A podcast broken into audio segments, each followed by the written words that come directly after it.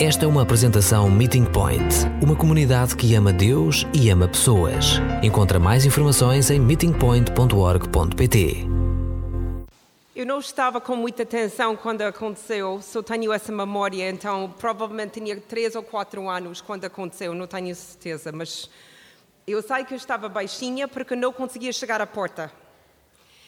Nós fizemos um plano, os grandes planos para fazer campismo e passámos horas e horas e horas, como vocês conseguem imaginar, a fazer as malas e preparar o, o rolete e, e, todas essas coisas. E os meus pais, muito ansiosos e angustiados com, com todas estas preparações, a minha mãe com a comida, o meu pai a tentar juntar o carro com, com o rolete e nada correu bem. Então havia muitos, muitos argumentos e discussões, mas finalmente o carro estava pronto, a comida estava pronta e estava tudo organizado.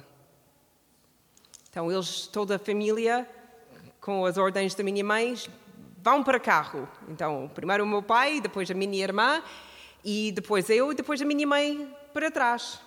Só que entre eu e minha mãe, ou antes do, da minha irmã e a minha mãe, eu no meio, pensei, ah, eu esqueci o meu peluche. Então, saí da fila e voltei ao, ao meu quarto para buscar o peluche, que não estava na minha cama. Então tinha de buscar peluche. Finalmente encontrei por baixo da cama e quando eu carreguei no peluche ouvi clique. Pensei, o que era esse clique? Parei e não ouvi mais nada. Só na distância achei que ouvi um carro. Corri para a porta. Mãe! Mãe! Mãe! Nada. Nada. Olhei, olhei para casa, nada, ninguém. Fui para a janela e aí vi as luzes do carro andar na rua, longe. Eu fiquei lá em pânico, com muitos pensamentos de uma criança de 3 ou 4 anos a, a acontecer na minha cabeça. O que aconteceu? O que faço? Não consigo chegar à porta. Lembro-me de correr, tivemos escadas, então corri por baixo das escadas e saltei para tentar abrir a porta e não consegui chegar lá. Eu a gritei todo, a gritar todo o tempo: Mãe, pai, alguém, ajuda! Ninguém voltou para trás. Depois pensei: essa não está a acontecer, não pode acontecer. Eles nunca iam deixar-me aqui em casa. Então subi a escada, andei quarto por quarto, sala por sala, porque na minha cabeça eles estavam a esconder-se. Mas não havia ninguém. E depois sentei na escada, com a porta na minha frente, assim. Eles vão voltar. Eles vão voltar. Eles vão voltar. Depois pensei: o que fiz mal? O que fiz mal? Eu saí, saí da fila. A minha mãe tinha dito que tivemos de ir para carro, o meu pai foi, a minha irmã foi, e depois eu não. Então, culpa minha. Este é o meu castigo. A minha mãe estava, não, pronto, não estás na fila, não entraste no carro, azar. Ficas aqui fim de semana. Comecei outra vez a gritar e chorar, e finalmente lembrei-me de outra vez voltar para a escada e sentar lá e chorar, chorar, chorar, olhar pela porta até, até abriu-se outra vez. E eu acho que passou 10 minutos, mas tinha 3 anos, que é equivalente a 10, 10 dias. Lembra que a minha mãe entrou a chorar também. O que aconteceu? Ela, é, é, é tipo Home Alone. Eles entraram no carro toda a gente achava que toda a gente estava no carro, mas pronto, no, no, no cinema, no filme Home Alone, eles tinham tipo 12 crianças, nós somos duas, mas pronto. E eles estavam a falar e gritar ainda, e de repente a minha irmã na, na, nas estradas de carro disse: Oh mãe, o quê, Brenda? E a Connie? A Connie o quê? E ela não vem? A minha mãe, o quê? Ela olhou para trás e não estava. Pronto, voltaram para trás. Nunca na minha vida, antes ou depois, senti tão abandonada. Mas mesmo abandonada. É uma sensação de desespero completo. Porque apesar que eu tinha só três ou quatro anos, eu percebi-me muitas coisas. Que não tinha hipótese de sair, não tinha hipótese de comer, porque não, se não conseguia chegar à porta, não conseguia abrir o frigorífico. Então as, as oportunidades, as chances de, de sobreviver eram péssimos. E tinha medo. Dez minutos passaram. Não é grande coisa. Menos na cabeça de uma pessoa de três anos. E agora, com 40, 49, ainda tenho trauma, né? Mas perdoai os meus pais. Mas não demora muito tempo numa busca no internet encontrar pessoas que sentem bem pior que eu.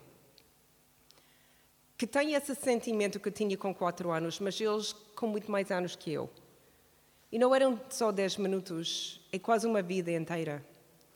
Então eu escolhi algumas frases para mostrar, são todos anónimos, não faço a mínima ideia quem escreveu, só sei que são mesmo feitos pela, pela, pela várias pessoas. Eram, eram postais escritos à mão. Alguém escreveu abandonado, desistiram, deserto, descartado, deixado de lado negligenciado, deixado sozinho, esquecido. Eu me perdi e não estou em lugar nenhum. Hoje sinto-me abandonada, paia, magoado, como não importo, invisível, como se não pertenço, indigna de amor, sem esperança, não apreciada interceptida. Esquece. Eu me sinto assim todos os dias.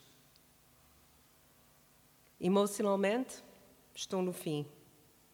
Mentalmente, estou escutado. Espiritualmente, estou morto. Fisicamente, estou a sorrir. E finalmente, às vezes, sinto que quando preciso de alguém, ninguém se importa.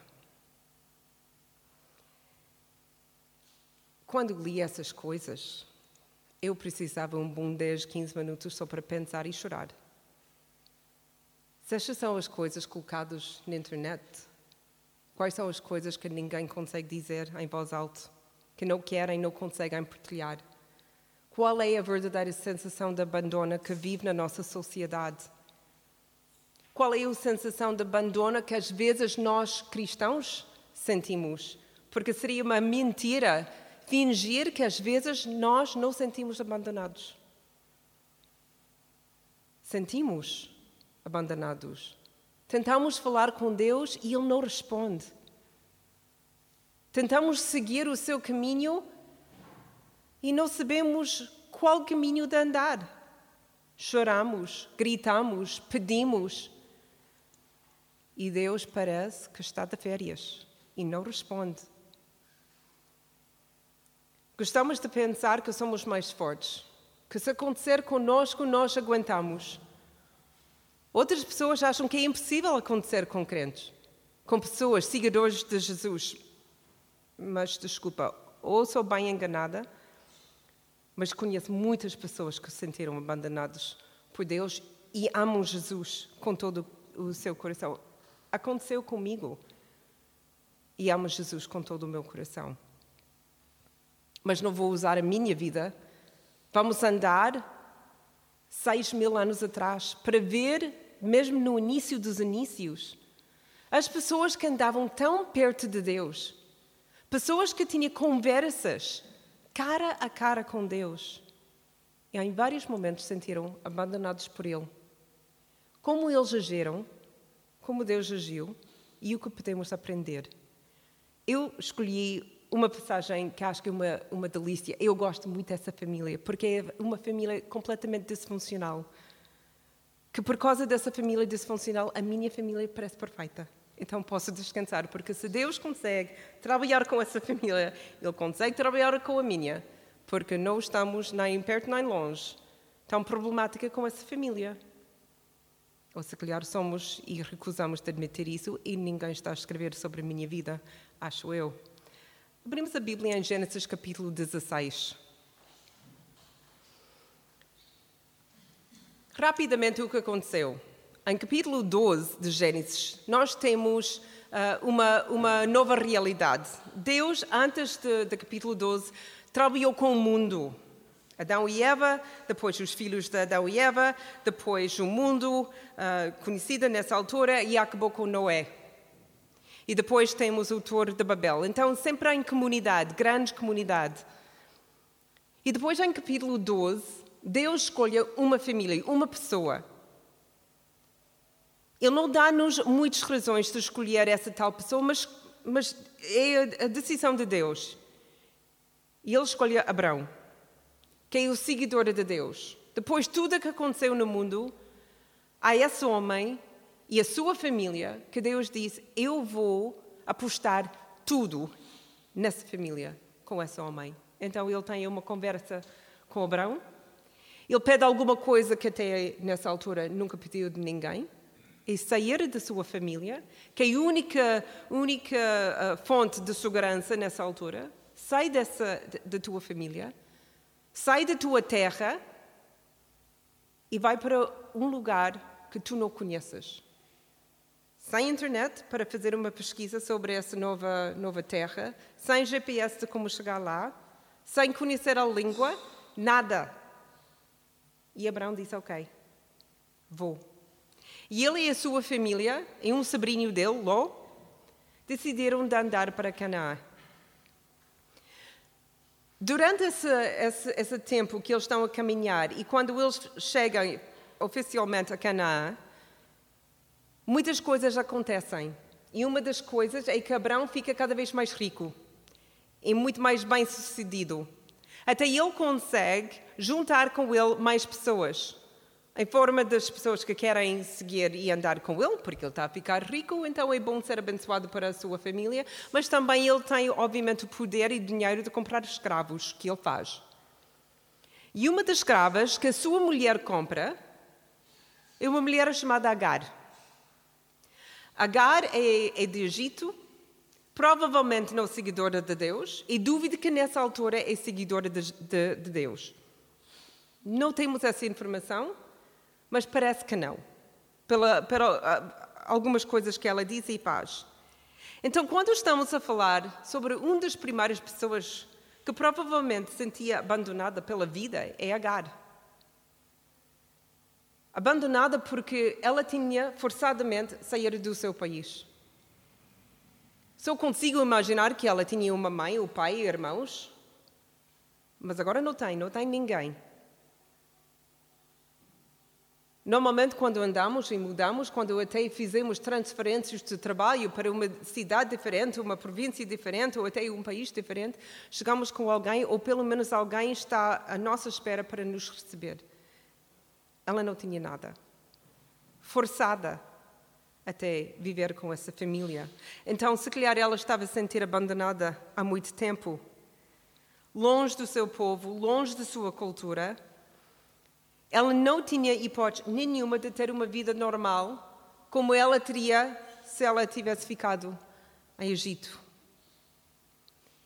E depois ela tenta fazer tudo que a sua mestra disse, a sua dona, Sara, ou nesse, nesse, nesse momento ainda Sarai. E Sarai tem o plano, e vamos chegar a ela em pouco tempo. Mas ela não consegue ter filhos, mas ela quer um, um filho. Então ela tem o plano. E ela diz ao seu marido: Olha, Deus diz que nós vamos ter uma família, vamos ter uma nação, mas agora os anos estão a passar e não estou a engravidar. Obviamente, alguma coisa não bate certo com o plano de Deus, mas tenho um plano que envolve Agar, a minha escrava. Dormes com ela, e ela vai ficar grávida, e esse filho pode ser o filho de promessa, o filho que Deus disse, e vamos construir a nossa família, a nossa nação com esse filho. E Abraão concorda. O que falta nessa conversa é Agar. Ninguém fala com ela. Ninguém senta com ela e dizer, Agar, o que tu achas sobre esse plano? Mais uma vez, como escrava, ela é forçada a fazer alguma coisa que se calhar não queria fazer. E é verdade, ela fica grávida. E finalmente ela vê que ela tem hipótese de uma vida até agradável. Com esse bebê é a sua esperança. A ligação agora entre ela e Abraão é muito mais forte. E se for o, o, o bebê rapaz, masculino, depois ela fica na herança. O seu filho vai ter tudo que Abraão tem e como mãe ela também vai ter. E ela não consegue viver com essa, essa realidade. Ela é uma escrava, longe da casa, não tem bom senso. Então o que acontece? Ela fica arrogante. E começa a gozar com Sarai. Diz, olha o que tenho e não tens. Tu, tu, sempre querias, tentavas todos esses anos e não conseguia, mas olha, daqui uma vez ou duas, ah, estou grávida. E então Sarai tinha outro plano. E falou, falou outra vez com Abraão, essa vez muito chateada, e disse: Olha, o que aconteceu? Olha, essa é a tua culpa. Eu queria fazer alguma coisa boa e está a correr tudo mal. Não quero essa escrava mais. Nem essa, essa, esse filho. Sai daqui, tens de expulsá-lo. Mais uma vez abandonado. Abandonado emocionalmente, abandonado pela pela única mulher que servia mais ou menos como mãe, abandonado pela pessoa que tinha o plano, que chamou esse plano em ação, culpou-a, tirou a sua dignidade, humilhou-se. Diz a Bíblia que Sarai, depois da conversa com Abraão, começava mesmo a atacá-la. Ela tirou o seu sonho e a sua esperança e agora ela não tem nada, então o que ela ia fazer? Então ela foge. Se calhar porque ela sentiu se as coisas são assim agora, uma maneira adulta de bullying, o que mais ela vai fazer? Matar-me? Matar o meu filho? Então ela foge. Ela sente abandonada também pelo pai do seu filho, Abraão, que ele sempre tinha a última palavra em tudo, em negócio, na terra, na casa, tudo, mas esta vez Abraão não disse nada. Ele não a protegeu, nem protegeu o seu bebê. Completamente abandonou a família. E quando nós falamos sobre esses momentos, essas experiências de andar no deserto, ela realmente andou no deserto. Essa é Canaã, não era Nova York. O que ela tinha para conforto? Areia e pedra. Chega lá no deserto e onde fica o Egito? Que direção? Ela não sabe. Completamente abandonado. Ela entende o que aconteceu, ela está no deserto, sozinha e sem esperança, e ela acredita que neste momento ela está totalmente sozinha. Mas ela está bem enganada. Versículo 7. O anjo do Senhor encontrou-a.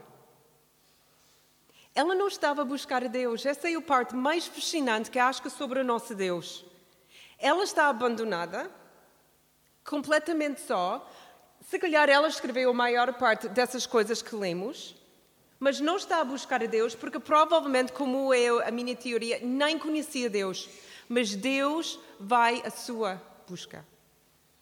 O Deus do universo, Criador de tudo, foi a busca de uma estrangeira, uma mulher, uma escrava, alguém que nessa altura não tinha nome. Ninguém conhecia Agar. As pessoas mais famosas eram Abraão e Sarai. Mas Deus estava a tentar buscar Agar. E ele encontrou-a. E ele fala com ela. Ele tem interesse na sua história. Ele pergunta: então o que se passa? Ele sabe o que se passa. Mas imagina esse Deus a querer saber e como está a correr o teu dia? Por que estás a chorar? Essa mostra grande compaixão. Essa mostra não um Deus só que tem todas as respostas do mundo, mas um Deus que quer conversar. Ele conseguia colocar as palavras na sua boca, mas ele queria que ela usasse as suas palavras. Deus de paciência. Deus de compaixão. Depois ele conversa com ela, com uma estrangeira, numa situação complicada, onde ela também tem culpa, mas Deus importa com ela.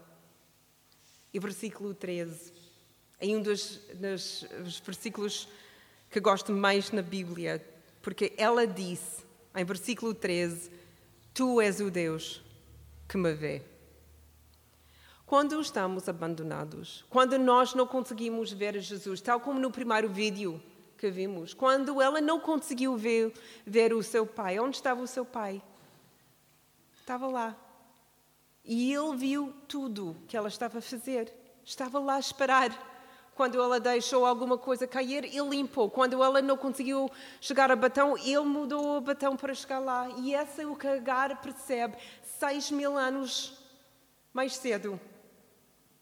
E ela clama a um Deus que provavelmente pela primeira vez percebe que existe. Tu és um Deus que me vê. Ela não está abandonada. E se calhar não, não vemos Deus porque não estamos à sua procura mas Deus veio-nos embora que nós não conseguimos vê-lo. Essa é a história de Agar e Sarai. Ela também tem uma história paralela. A sua história começa em versículo 15, ou em capítulo 15, e até 21, mais ou menos. Há mais coisas, mas vamos limitar-nos a esses dois capítulos. Em capítulo 15, eles já chegaram a Canaã e Abraão tem outra conversa com Deus. Esta, esta conversa é muito poderosa, onde Deus faz a sua promessa ainda mais claro e faz uma, uma aliança com Abraão. E Abraão partilha essa uh, aliança com Sarai. E parte da promessa é que Sarai vai ter um filho, ou eles vão ter um filho, e esse tal filho vai ser uma nação. Em capítulo 16, não sabemos quanto tempo passava entre 15 e 16, mas obviamente tempo suficiente para Sarai perceber que esse plano não estava a correr, pelo menos na sua cabeça, como deve ser. As coisas não estavam a acontecer. Ela estava a ficar cada vez mais velha e ela não estava a engravidar. Se calhar, Deus não planeou para Sara ficar grávidas, mas outra pessoa. E por isso ela fez esse tal plano, plano usar Agar. Importante notar aqui que Abraão tinha 86 anos e Sarai tinha 76 anos, quando Ismael nasceu, o filho de Agar.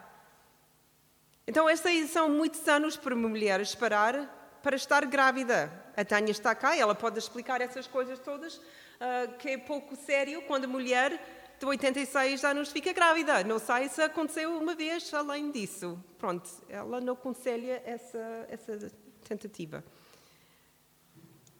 Ninguém nessa cultura também estava a esperar por uma mulher de 86 anos ficar grávida. E ela não fica grávida. Capítulo 17. 13 anos. Um três. 13 anos depois, Deus volta a falar com Abraão sobre a sua promessa Agora Abraão tem 99 anos, Sara tem 89 anos, 13 anos. 13 anos não são 10 minutos. 13 anos não são um, dois, três dias no deserto como Agar. 13 anos é muitos anos para sentir abandonado por Deus. De ouvir uma promessa e não receber notícias nenhumas de não sentir nada crescer dentro de ti, de acreditar numa coisa com tanto entusiasmo quando tinhas 70 anos e depois 86 anos e agora com 99 anos ou 89 anos. Isso é incrível. Não sei quantas vezes ou quanto tempo que vocês tinham essa sensação de abandono, mas 13 anos. Complicado capítulo 21, quando, quando Isaac nasce, é, é, é 14 anos depois de ouvir a promessa de Deus. E a verdade, ela fica grávida e tem o filho. mas 14 anos, que não eram fáceis. Ela tinha de ver, de ver Ismael crescer e ficar um homem, tinha de celebrar o nascimento dos outros filhos, dos vizinhos e familiares, enquanto os seus braços estavam vazios. Imagina que ela gritava como eu. Mas Deus, tu, tu, tu dizeste, eu vi-te. Disse, não disse? Ouvi bem? Fiz algo mal? Eu oro, mas Deus não responde? Eu espero, mas Ele demora? Chora, mas as lágrimas só secam, só secam na minha cara? 14 anos. Sentimos abandonados porque parece que Deus não responde mais. Mas segundo de Pedro, capítulo 8, lembra-nos que é que um dia diante do Senhor é como mil anos, e mil anos com um só dia. Eu percebi ao longo de, das minha, dos meus anos e não tinha uma vida tão complicada. Não, não senti tão abandonado nem perto de 14 anos. A minha caminhada por causa era dois anos. Mas aprendi ao longo desses dois anos que Deus mede tempo de maneira diferente que me. É muito diferente que a minha maneira. Nós usamos horas, dias e semanas, mas Ele mede com eternidade. E essa é bem diferente. Ele tem outra escala. E por isso, para ele, um minuto pode ser mil anos. E mil anos como um minuto. Para mim, parece uma eternidade.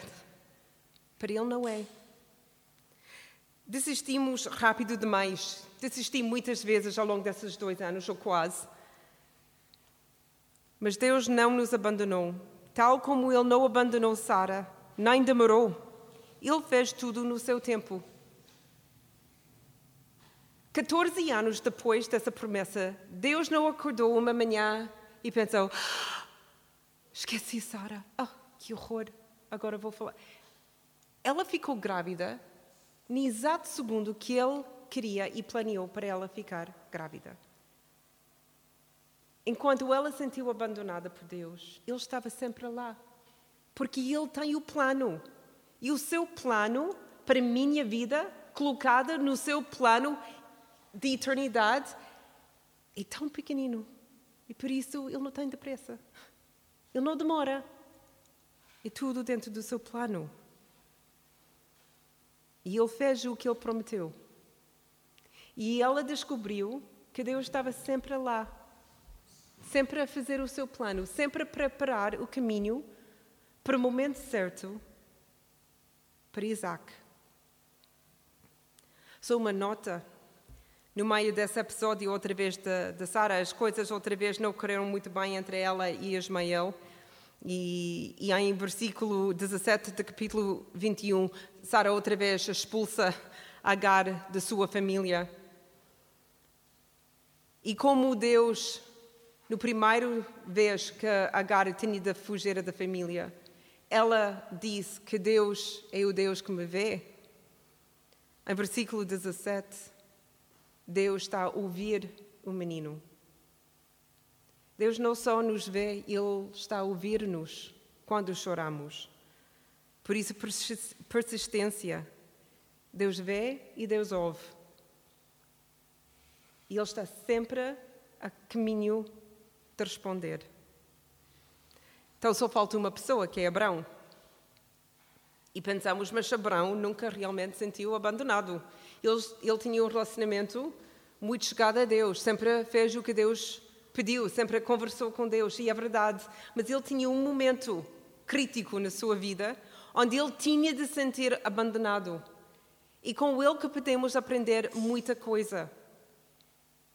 Isaac agora nasceu, agora está a crescer, e obviamente ele é muito amado pelos seus pais. No relato bíblico, nós não temos uh, a história nenhuma que Sara tinha mais filhos. Que sabemos, a Isaac era o único filho que ela tinha, nem filhas, nem outros filhos. Então é só Isaac. Todo, todo o seu amor e o amor do seu pai está colocado em cima dele. E às vezes sentimos abandonados quando nós não entendemos o plano de Deus, e isso é o que acontece com Abraão. Porque nós estamos às vezes demasiado confortáveis com o nosso conforto. E já ouvi essa conversa muitas vezes. Seguimos Jesus, lemos a Bíblia, somos pessoas simpáticas e generosas, fizemos o que devemos fazer e por isso devemos viver bem, certo? É quase uma dívida com Deus. Eu faço isso e depois Deus, em forma de pagamento, dá-me uma boa vida. Alguém fica doente, perdemos o nosso trabalho, um filho morre e temos uma dívida inesperada. E logo pensamos: mas o que correu mal? Onde está Deus no meio disso? Seguimos o seu plano, estamos a tentar ser obedientes, mas então tudo está a correr mal. Abraão ia dizer: Entendo. Entendo muito bem, porque eu também tinha a mesma vida Olha o que eu fiz. Eu deixei a minha terra. Lutei com tudo para viver e sobreviver e ter sucesso em Canaã. Seguia tudo o que Deus me pediu. E finalmente, mesmo quando tudo está a correr bem, quando tenho tudo o que queria, eu sou um, um homem mais rico de território, tenho uma família estabelecida, tenho um filho do, do meu coração o filho da promessa, Deus pede alguma coisa que não entendo. Tudo o que enfrentei, tudo o que sofri, todas as batalhas, todas as brigas e lágrimas partilhadas com a Sara, só para ver que nesse tal dia ele está a pedir a única vida que para mim importa. Ele quer Isaac. Não entendo. Essa é a história de Abraão todos esses anos fiéis. E ele finalmente tem Isaac. E Isaac está a crescer, não está doente. É o filho obediente. Eu não consigo imaginar como Abraão conseguia pôr um pé em frente do outro, francamente. Como nesse dia ele tinha de andar com Isaac para fazer um sacrifício. Não consigo imaginar os, os pronto, consigo imaginar os seus pensamentos no, na, na, caminhada com, com Isaac. A primeira provavelmente foi o que vou dizer a Sara quando chegar a casa sem Isaac. Ela não vai aceitar isso. E depois Isaac começa a fazer as perguntas normais. Oh, papá, onde vamos? Vamos à montanha. Mas o papá, o que vamos fazer? Vamos fazer um sacrifício. Mas porquê? Porque Deus disse. E o cordeiro? Deus vai dar. Mas o Pai, nós não temos cordeiro. Eu sei, mas Deus tem. Mas onde está esse tal cordeiro? Paciência, Isaac. Três dias. Três dias, não era cinco minutos. Eles caminharam três dias para chegar ao sítio de sacrifício. Três dias com Abraão, imagino eu, a gritar com Deus no seu coração: Deus, porque estás a deixar-me sozinha aqui? Fiz tudo, Deus, porque tu queres o meu filho. Mas olha na realidade o que temos de aprender de Abraão. Ele seguiu o plano que não entendeu e não gostou. Nenhuma vez ele disse: Não, aí não faço. Quando chegamos a Moisés e outros profetas, quando Deus diz para fazer alguma coisa, até, até realmente Abraão fez isso uma vez com Sodoma e Gomorra.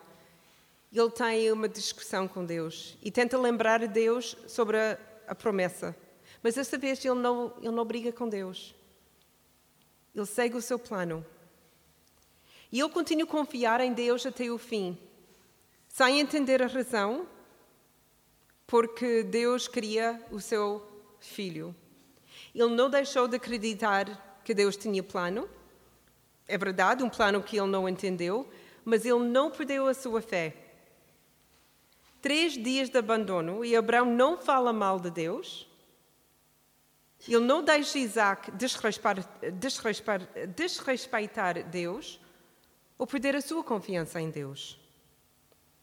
E Deus responde outra vez no tempo perfeito. Enquanto Abraão não, não ouviu Deus, porque Deus não falou com, com ele durante os três dias. Ele, ele disse: Vamos encontrar na montanha. E três dias de silêncio, menos Isaac, que estava sempre pai, pai, pai, pai, pai. A abandono de Deus, muitas vezes, é a nossa falta de compreensão do seu plano. É, é grande demais ou assustador demais. É o medo de não compreender ou não confiar nele. Faz-nos sentir abandonado. E o que nós temos de aprender, tal como Abraão, é que não, não devemos desistir. Não perdemos a nossa fé ou a nossa esperança. No tempo perfeito, Deus vai responder. Mas como podemos saber que Deus não nos abandonou? Abraão tinha muito menos informação que nós temos. Abraão falou com Deus, mas ele não tinha escrituras. Hoje em dia nós temos escrituras do Velho e do Novo. Mateus capítulo 28, 20. Uma das últimas coisas que Jesus disse aos seus discípulos: E saibam que estarei sempre convosco até ao fim dos tempos. Se essa é uma promessa, temos de acreditar nessa promessa quando sentimos e quando nós não sentimos, quando vemos ou quando não ouvimos, quando ouvimos e quando nós não ouvimos, quando as coisas estão a correr bem e quando as coisas estão a correr muito mal. Jesus, Jesus não mente. E Jesus, ao longo da história, tem sido fiel. Não, não, não vejo razão nenhuma que ele ia ser infiel agora. Vamos, vamos revisitar as frases que vemos no início. Como Jesus ia responder essas pessoas? Abandonado, desistido, deserta, descartado, deixado de lado, negligenciado, deixado sozinho, esquecido. Jesus responderia em Deuteronômio 31, 6. Sejam fortes e corajosos, e não tenham medo, nem se aterrorizem diante deles, porque o Senhor, vosso Deus, vai convosco e não vos deixará, nem vos abandonará. Eu perdi e não estou em lugar nenhum. Jesus ia responder em Salmos, capítulo 139.